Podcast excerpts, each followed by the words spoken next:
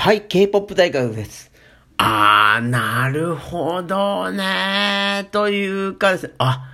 ここに落とし込んだかっていう感じが強いですね。えー、っと、先ほどですね、えー、っと、本日の18時に、あの、BTS 含めて、あの、ハイブのですね、初の、まあ、あの、初の、まあ、自分、えー、自らの事務所から、えー、っと、デビューさせる女性グループ、ガールズグループであるですね、レイセラフィムのファースト曲、デビュー曲、フェアレスのですね、えー、MV フル尺と、えー、全曲が、えー、解禁になりました。まあ、ものすごく K-POP 大学、あの、これまでもですね、本当に多分これ世界初だと思うんですけども、えー、レセラフィムの、えー、っと、メタバースコンテンツを、えー、VR チャット内に作ったりとか、まあ、あの、これでは、多分その、彼女たち、これね、実は最初に言っちゃうと難しいとこではあると思うんですよね。果たしてこの、レッセラフィムが、ハイブにおける、その、なんだろうな、ガールズグループ的な表現のコアになるのか、それとも、あの、夏にリリース、な、夏い、夏から秋にかけて、まあ、今年中にはリリースされるだろうって言われている、まあ、元 SM にいたですね、伝説的な、あの感じですね。彼女がやる、その、別レーベルでの新グループっていうのも控えているわけなので、そのぶもうこれむずいんですよ。この MV とか楽曲を聴いた段階でもちょっと、なかなか、あー、なるほどなっていうところがあるので、その辺のところが、もう絡めてで言うんですけど、まあ、とにかくまあ、対外的にはもうこれが、えっ、ー、と、ハイブの初の、自らの、えっ、ー、と、事務所初で、えっ、ー、と、発生される、まあ、例えば BTS とかですね、TXT とか、あ含めての、その、まあ、妹グループっていう立ちですよね。その K-POP 的な名称で言うと、っていう形になるので、だからまあ、ここに込められてるメッセージっていうのは、そのハイブがどうやって、その女性グループ、ガールズグループを作っていくのかっていうことの一つの回答であるっていうのがこのが楽曲とかこの、えっ、ー、と、彼たちの立ち位置の意味なんですよね。で、あの、一つずつ解説していくと、まあ、あの、解説していく中身っていうのはその音的なことであるとか、まあ、あの、歌詞的な世界観であるとか、それとまあ、MV を含む、まあ、まあ、とにかくその K-POP においては、その、歌詞とかメロディーとか、えー、トラック、そのいわゆるアレンジメントですよね。アレンジメントとかとと同じくらい、それはもうその、先日アップしたサイ氏のですね、サイオッパの、あの BTS のシュガシとのコラボシングルの中でどれだけ、その、K-POP においてミュージックビデオっていうのが意味を持っていたかっていうことはすごく解説しているので、ぜひそっちも聞いていただきたいと思うんですが、まあ、ある種その、世界観っていうのを統合したもの、あの、これが私たちが世の中に問うポップミュージック、ポップネスのコアであるっていうところは、まあその MV の中に含まれているのが K-POP の、あの、真髄のところというか、あの、本当に芯を食ったコアのところだと思っているので、まあその MV の中の世界観っていうところも含めてお話しさせていただけたらなと思うんですが、ちょっと待ってくださいね。またこれ長くなるな、長くなるなと思ってちょっと飲み物飲みますね。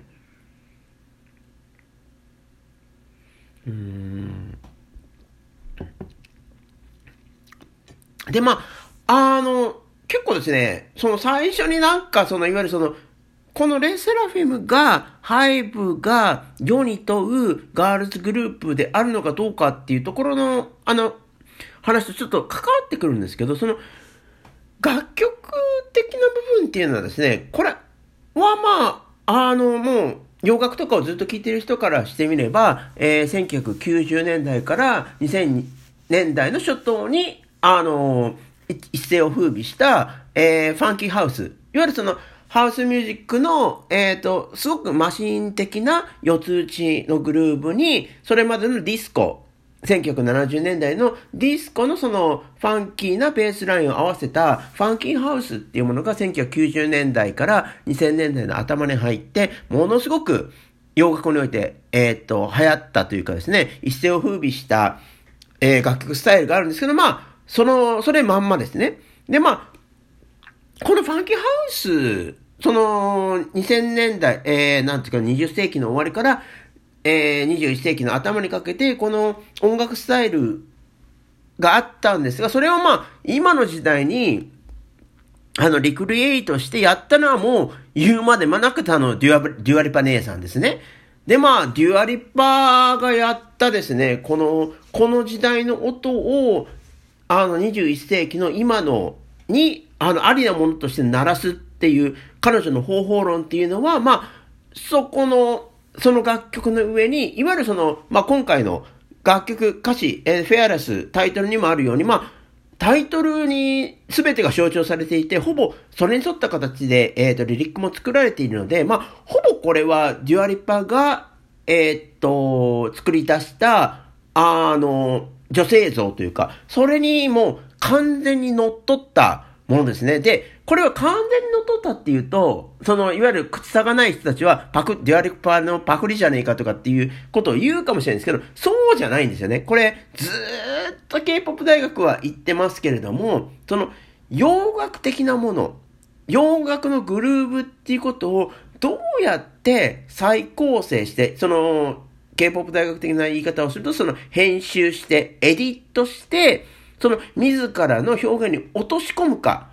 この、この表現の形こそが、ポップミュージックを常に新しく更新していたことであって、で、それを失ってしまったのが今の J-POP であって、まあ、J-POP だとって言っても、まあ、結構、藤井あ、まあいや。えー、まあその話すると長くなっちゃうんで、その J-POP はその形を失ってしまったから、そのポップミュージックとして脱落してしまったってところがあって、その K-POP っていうのはその洋楽とか、洋楽の最先端であるそのダンスミュージックのグルーブっていうことをどうやって自らの表現の中に取り込んで、それを再編集するかっていうことに果敢に取り組んだから、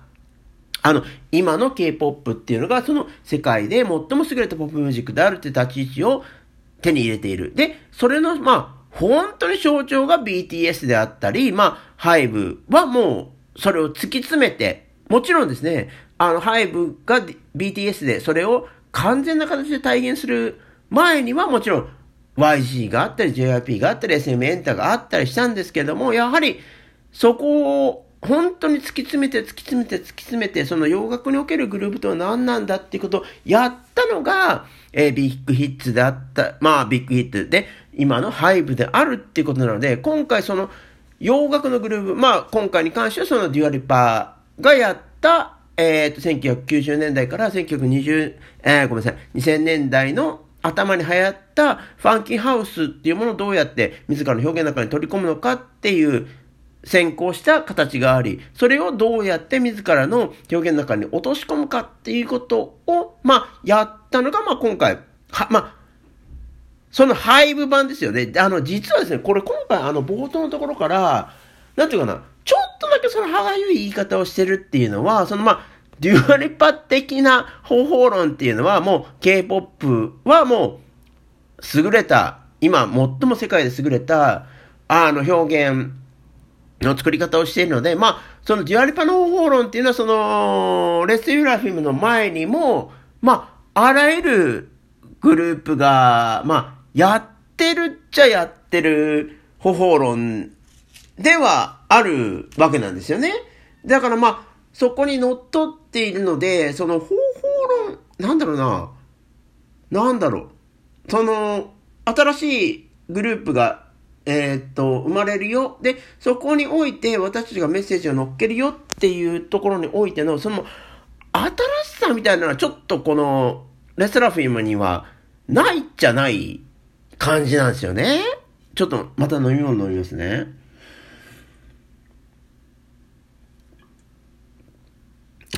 っていうその前提があり、で、まあ楽曲の構造はまあそういうことなんですよね。で、ただですね、これはまあ本当にこっからがですね、ちょっと面白い話の流れになるなと思うんですけど、これまああの、見た方、MV を見た方はすごく印象的にわかると思うんですけれども、やっぱり、ものすごくですね、小道具として、あの、僕ちょっとあの MV とかをずっと作ってる人間なので、小道具って言い方しますけれども、その画面の中に現れる、その、えー、っと、アーティストの方々が使うものっていうことの中で、やっぱり一番印象的なのは、えー、っと、オートバイ、モートサイクルであったり、えー、っと、後半に出てくる車だったりするんですよね。で、これがですね、これはすごく面白いところなんです。あのー、実はですね、あの、これあれなんですよね、あの、ブラックピンクのリサ様の、え、っと、ソロ作以降ですね、これあの、 STAYC の、あの、この間の新曲の中でも使われてるんですけれども、もう本当にですね、結構 K-POP は、その、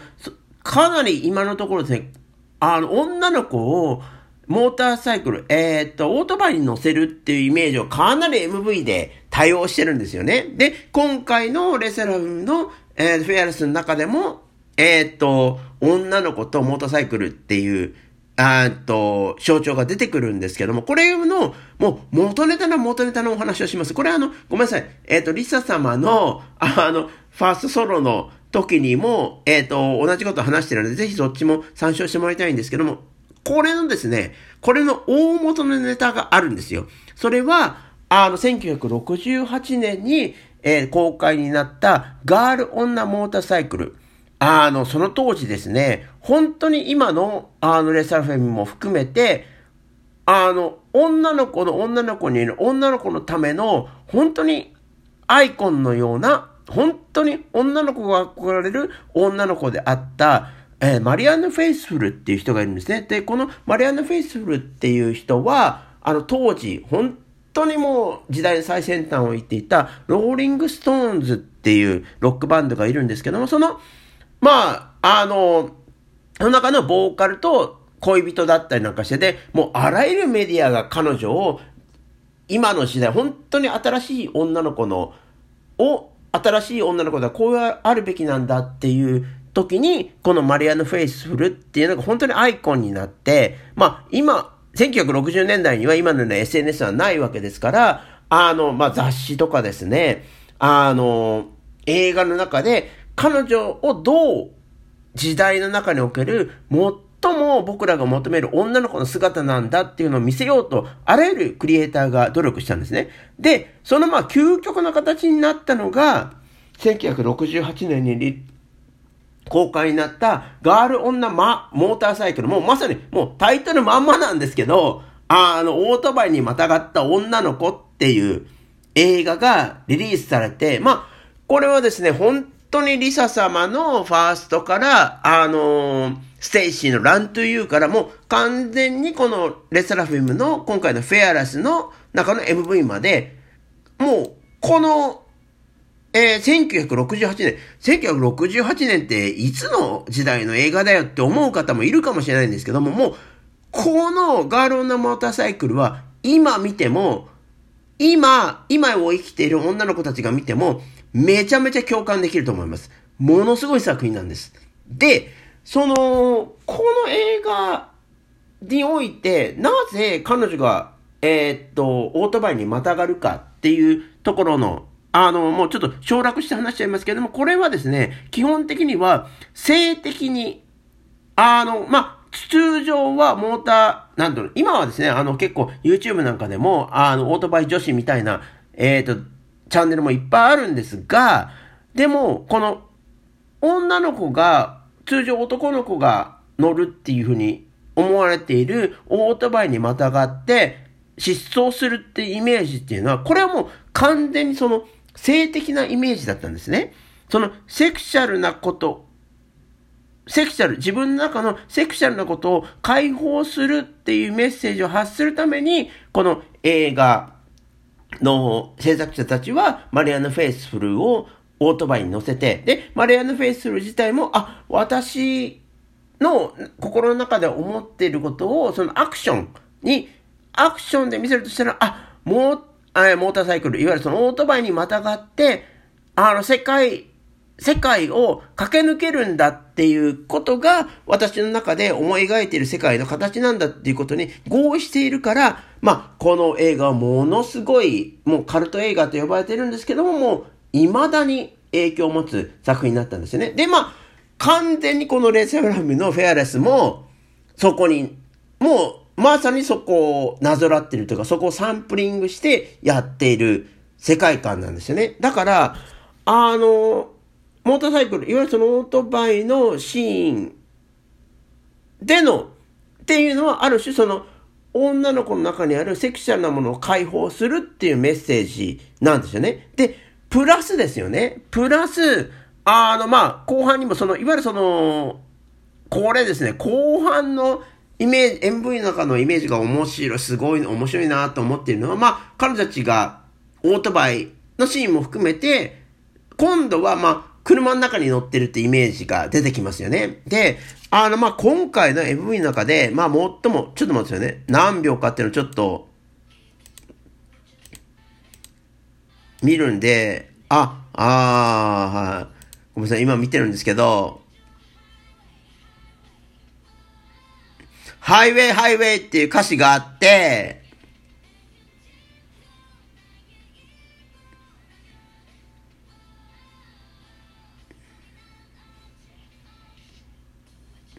あ、しまった。あの、これ秒数違ったな。なので、あのですね、で、これの、今回のフェアレスの MV の、そのいわゆる MV の世界観的な作り方の、まあ、もう一つの子はこの、メンバーたちが車に乗ってるっていうカットで、で、さっき、えー、っと、オートバイに乗ってるカットっていうのが、その、セクシャルな意味合いっていうのを意味してるんだっていうことをお話ししたんですけども、これ何秒？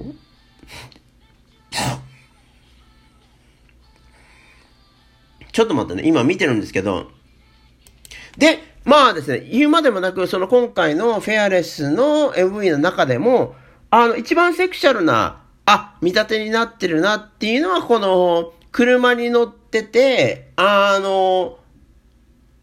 上の俯瞰からのカットで、まあちょっと、あの、肌の露出度が高いカット、まあ、っていうのになってるんですが、まあ、このカットを採用してるっていうことは、もう、そういうことなんですよね。で、その、車、いわゆるその、車と、その、女の子っていうことで言うならば、もう、これはですね、あの、今回ですね、ちょ、面白いなと思ったのは、あの、ハイブの制作陣の作り方がちょっと結構リファレンスしてるところが、かなり昔、古いところから引っ張ってきてるなっていうのが面白いんですけども、その、この、えー、レセラフィムのフェアレスな MV において、まあ女の子たちが車に乗ってるっていうことの、これもですね、あの、元ネタがあるんですね。で、これはもちろん言うまでもなく、えっ、ー、と、SF 作家である J.G. バラードという人が、えー、書いたクラッシュという SF 作品なんですね。で、あの、なんじゃそりゃっていう人もいるかもしれないんですけども、うぜひググってください。J.G. バラード、クラッシュとですね、まあ、あの、クラ、SG バルトクラッシュで弾くと、えー、っと、なんだろうな、えー、っと、なんだろう、小説しか出てこないかもしれないんで、JG バラードクラッシュ映画で弾いてください。これでですね、あの、今回のレセラフィムのフェアラスにおける後半の、なんで、えー、っと、メンバーたちが、えー、と、車に乗っているのかっていうところがすごくわかると思っています。えー、このですね、ジェイジバラードのクラッシュっていう作品は、あの、どうやったら新しい世界におけるそのセクシャルのイメージを更新できるかっていうことを目指した作品なんですね。で、ジェイジバラード自身がどう、クラッシュっていう作品においてどうやってことを言ってるかっていうと、世界最初のテクノロジーに基づくあの、性的表現を更新するためにこの作品を書いたんだって言っていて、で、そこで使われているその象徴っていうのが、女性と、えっ、と、車であるっていうことなんですよ。で、あるですね、この実は、これあの、多分、その、もちろん、えっ、と、ハイブの中における今回、えー、あれ、あれですよね。えーと、クリエイティブディレクターはずっと BTS モンにもかかってるヌーキム氏っていうこともあったりなんかしてて、今までのティーザーの作りとかを見ていても、まあ、もちろん元ネタは、これあの、JG バラードのクラッシュなんですけども、あの、去年ですね、去年公開になって、あの、カンヌ、カンヌ映画祭、カンヌ映画祭で、あの、まあ、あの去年ですね、カンヌ映画祭の2021年で、あの、パルムドールという一番優れた映画ですよっていう風になった作品があるんですよ。これがですね、チタンっていう映画なんですね。もう、これですね、もし、えっ、ー、と、作り手側は JG バラードのクラッシュまで遡ったかどうかっていうのはわからないんですけども、今回のですね、レイ・セラフィムの、えー、っと、MV、MV の作り方。ということは、つまりあの楽曲自体のフェアレスの作り方なんですけども、これはですね、さっきから言ってるように、その女の子の中にあるセクシャル的な欲望をどうやって外にフェアレスですよね。フェアがないような形で、勇敢な形で発するのかっていうのがもう楽曲のメインテーマなので、もう完全にハイブ側は去年リリースされたこのチタンという映画、あの、ジュリアーノ・デグルーノっていうですね、これも女性監督なんですが、あの、この方が作った映画が、去年チタンがあるんですけど、まあ、これはですね、もう完全に女の子と車の映画なんですよ。ぜひ見てくださいね。ぜひ見てほしいんですよ。あの、映画自体の流れっていうのは、あの、監督自体がですね、コロナ禍においての妄想を形にしたっていう形なので、ちょっとですね、映画の質と質としては、映画が発するべきメッセージとしては、あのちゃんとまとまってないんですけども、これ、まあそこのところ吹っ飛ばすとしても、その女の子とモーターサイクル、そのモーターえー、なんだろう、オートバイも含めた車っていうことに関してのイメージとしては、まあ、映画史に残る傑作だと思いますね。そういったものに、あ、まあ、レスタラハビムはもう完全のフェアレスの MV の世界観は完全にその、このですね、チタンっていう映画になぞらってるものだったりするんですよね。で、まあその、深掘りするとそういうことなんですけど、まあ、そんなもう、あのー、私は K-POP が好きで、その映画の話とか SF 小説のこととか、まあ、ちょっとその辺のことわかんないっすっていう方もいらっしゃると思うので、でも、そこをちょっと取っ払ったところで言っても、今回のレサフェムのフェアレスが面白いなぁと、K-POP 大学思ったのは、まあ、あのー、これあの、コレオグラフィー、いわゆるその、床好きの、床好きの、それはその、床に寝そべった形での、えー、っと、アクションが多かったりとか、で、まあその、女の子が、えー、っと、車に乗って、その、周回してるとかってイメージで言うと、これもう言う、あの、K-POP 枠内で言うと、もうこれ完全にそのブラックピンクですよね。あの、多くの人たちが、あの、僕もあの、コレオグラフィーを見たときに、もうびっくりしたんですけども、もう、これ、これですね、あの、言うまでもなくって言うと変ですけど、もうブラックピンクのデビュー曲、デビュー曲であるですね、もうこれ完全にですよ、あのー、ブンバーヤーですよね、これ。あの、ブンバーヤと、あの、まあ、ブラックピンクの場合ですね、あの、ブンバーヤと、あ、あかん、忘れいかん、ちょっと出てこないで出た。ちょっと待ってよね。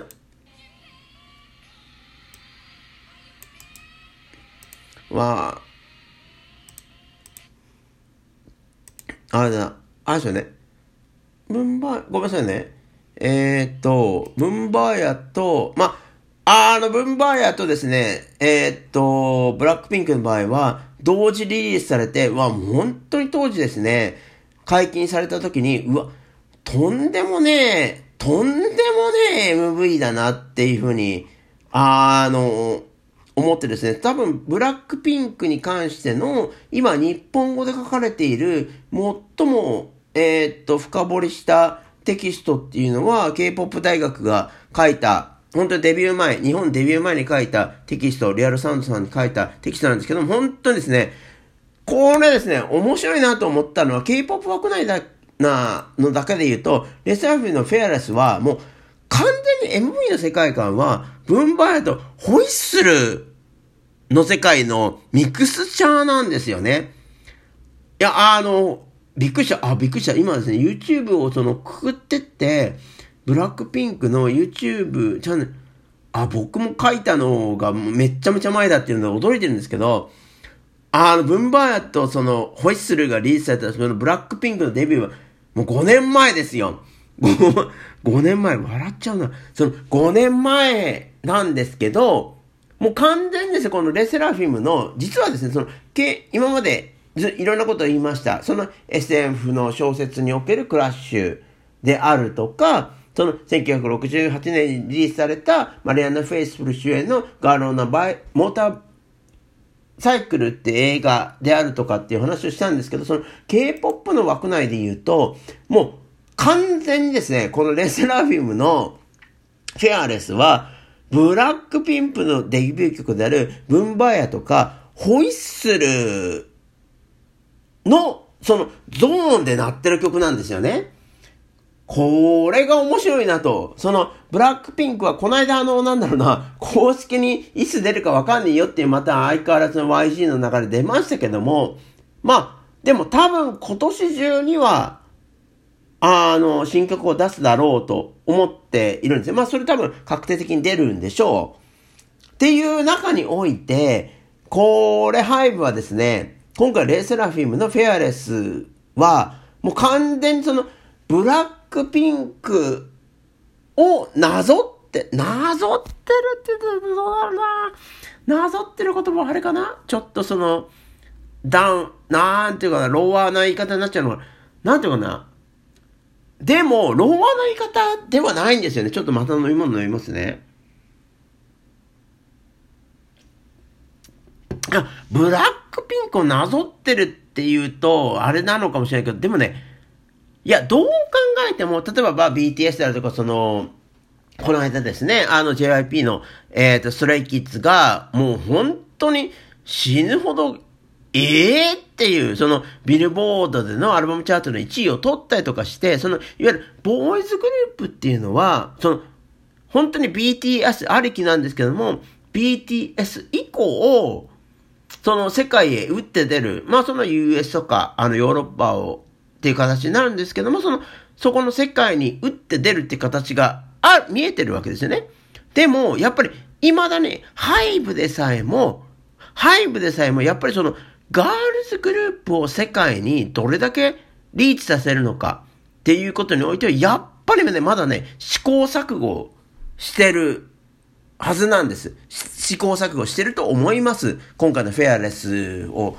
聞いたり見たりした段階でも。で、そこのところでやっぱり一番今のところギリギリの形で、その US マーケットとか世界にリーチするっていう形でリーチしてるのは、まあその、なんだろうな、ルーナも、ルーナもちょっと違うところで、オルタナティブな形で、いわゆるその地下みたいな形でリーチしてるところもあると思うんですけど、やっぱり、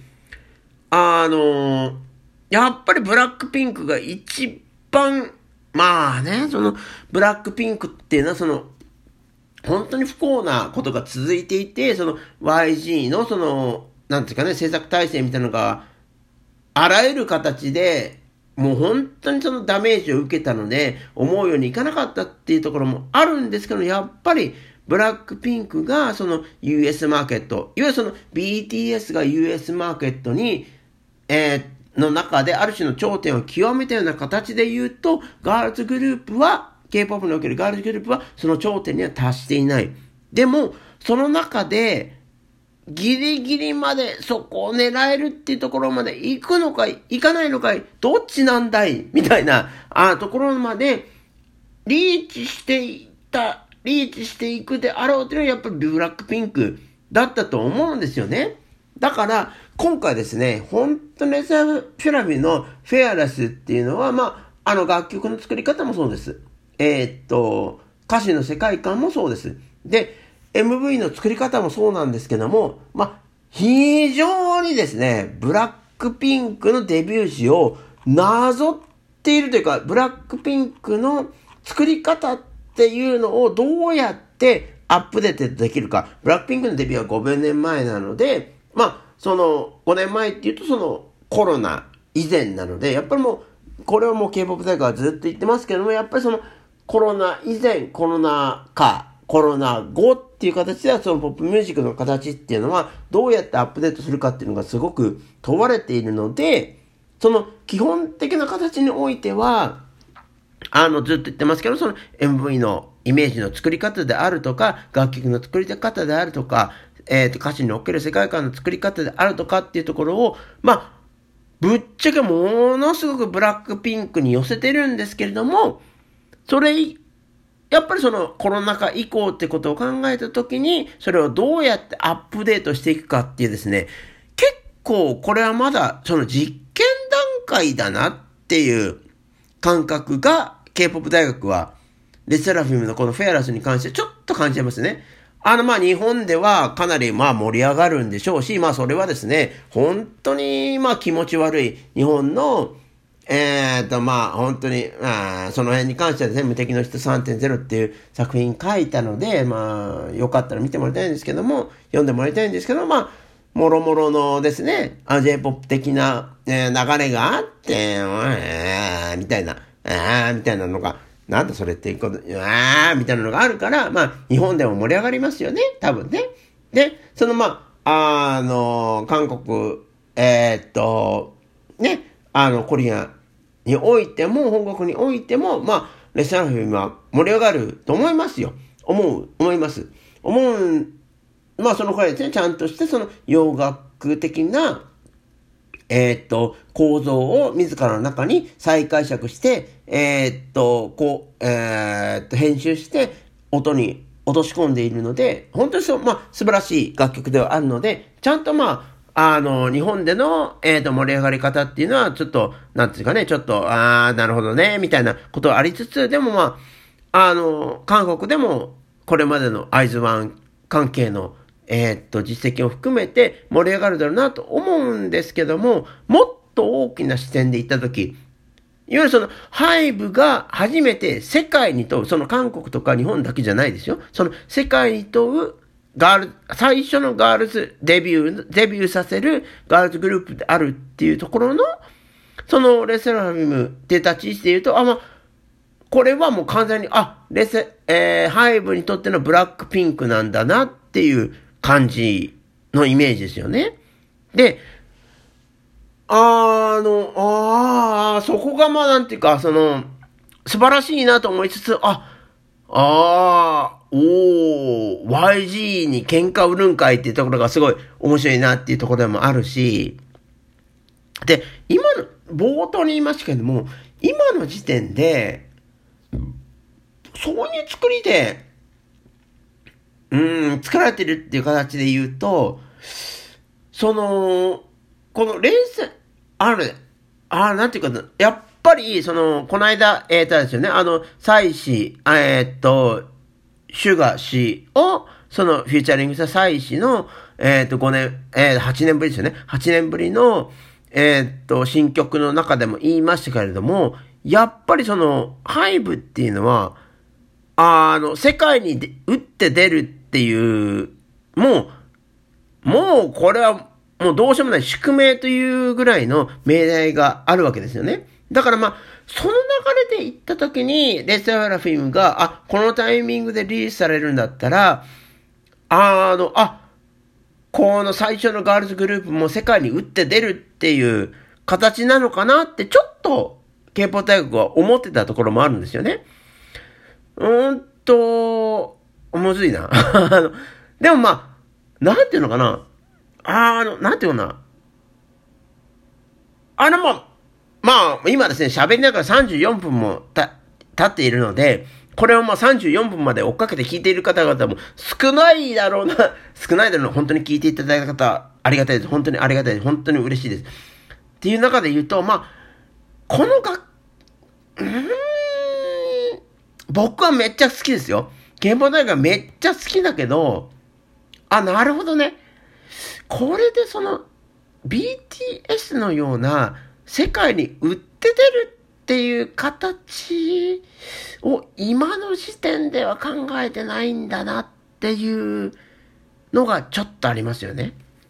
で、それはなぜか、なんでこの、あの、ひそひそ声になってるんだって感じなんですけど、まあ、これはですね、年内に、えっ、ー、と、デビューするだろうっていう別のですね、あの、SM エンタで、あの、いわゆるそのもうずっと FX をやっていたりとか、あの、レッドベルベットをやっていたっていう流れのことがあるので、そっちとの絡みなのかな。で、まあもちろんそのこれはですね、レッチャラミルには、アイズワンのメンバーが2人入っているので、まあもちろん、ね、世界へ売って出なくても、あの、韓国ではもちろん、ブレイクするだろうし、その、えー、だろうしっていうこともあるし、で、でも、なんだろうな、もうここまで喋っちゃったらこういう方も言わなきゃいけないですよね。そのいわゆる、アイズワンのメンバーが2人いてデビューするってことで言うと、もうこれはですね、アイブと比べなければならないわけですよ。でも、これが面白いんですけど、アイブが、これ、もちろんその、アイズワンにいた、あのもうトップのメンバーがいるから、あの、韓国で跳ねたっていう人は強い、を、それを強く思ってる人もいるかもしれないですけど、でもですね、あの、本当に様々な考察で K-POP 大学が言ってますけども、IVE が、韓国でこんだけ跳ねた理由っていうのは、やっぱ歌詞にあるんですよ。実は。本当に。あの、IVE の歌詞っていうのは、めちゃめちゃ優れていて、これは多分その5年、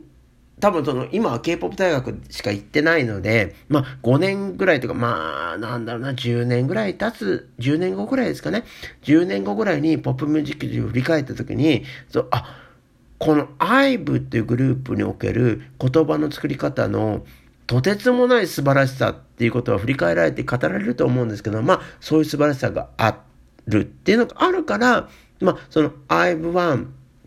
さ、なんだろう、あ、IVE1 って言っちゃった。IVE1 ってのが、あ、あるんだけども、IVE がもうこれだけ、あの、今、韓国のストリーミングチャートでもすごいことになってると、その歌詞の素晴らしさっていうのがあるんですよね。で、まあ、これも本当にメンバーの中に、アイズワンで活躍したあ人気メンバーが2人いてっていうことで言うと、もうこれはもう、アイブと比べなければならない形になる、うんですよね。でも、プラスですよ。プラス、やっぱりその、ハイブであるってことで言うと、やっぱり、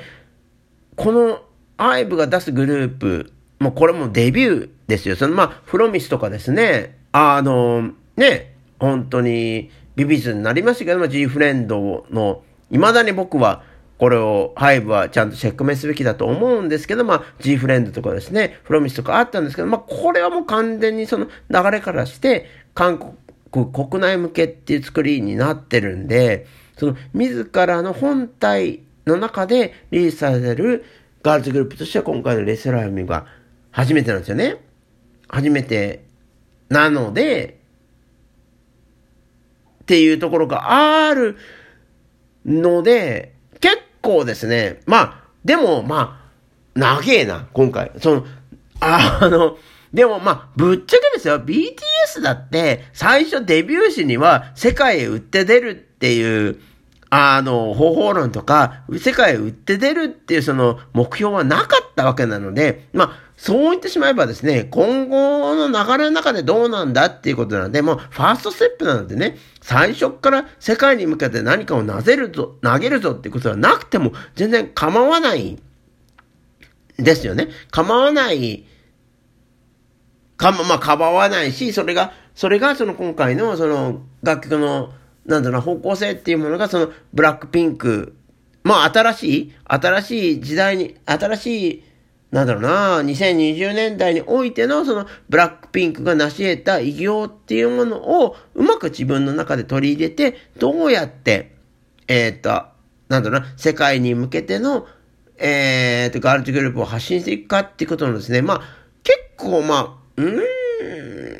うーん、そうっすよね。うん、うん。うん、な、だからなんか、あれですよね、K-POP 大学的には結構レスラーで世界に打って出るのかなって勝手に思ってたところもあるんで、えー、そうですよね。でも本当に楽曲としては優れています。楽曲としては優れているんだけども、あ、おー、なるほど、次に出る今年中にレス、えっ、ー、と、デビューする、あ、次のガールズグループとの関係性もいろいろあるんだろうなっていう、マネタイズのことも考えたらそうかなとも思うっていうところでも、っていう感じですよね。うわなんかわかんないな。その今後の、ああ、ま、なんだろう、いい曲だ、え、いい MV だと思うんだ、思う。いや、うん。うん。なんだけど、その、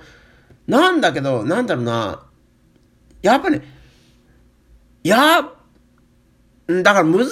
いんですよね。そのレースラフィムで世界に打って出るっていう感じはないっていうことで言うと、まあ、次ですよ。次で打って出るんですよ。ハイブは、世界に。っていうことであれば、まあその、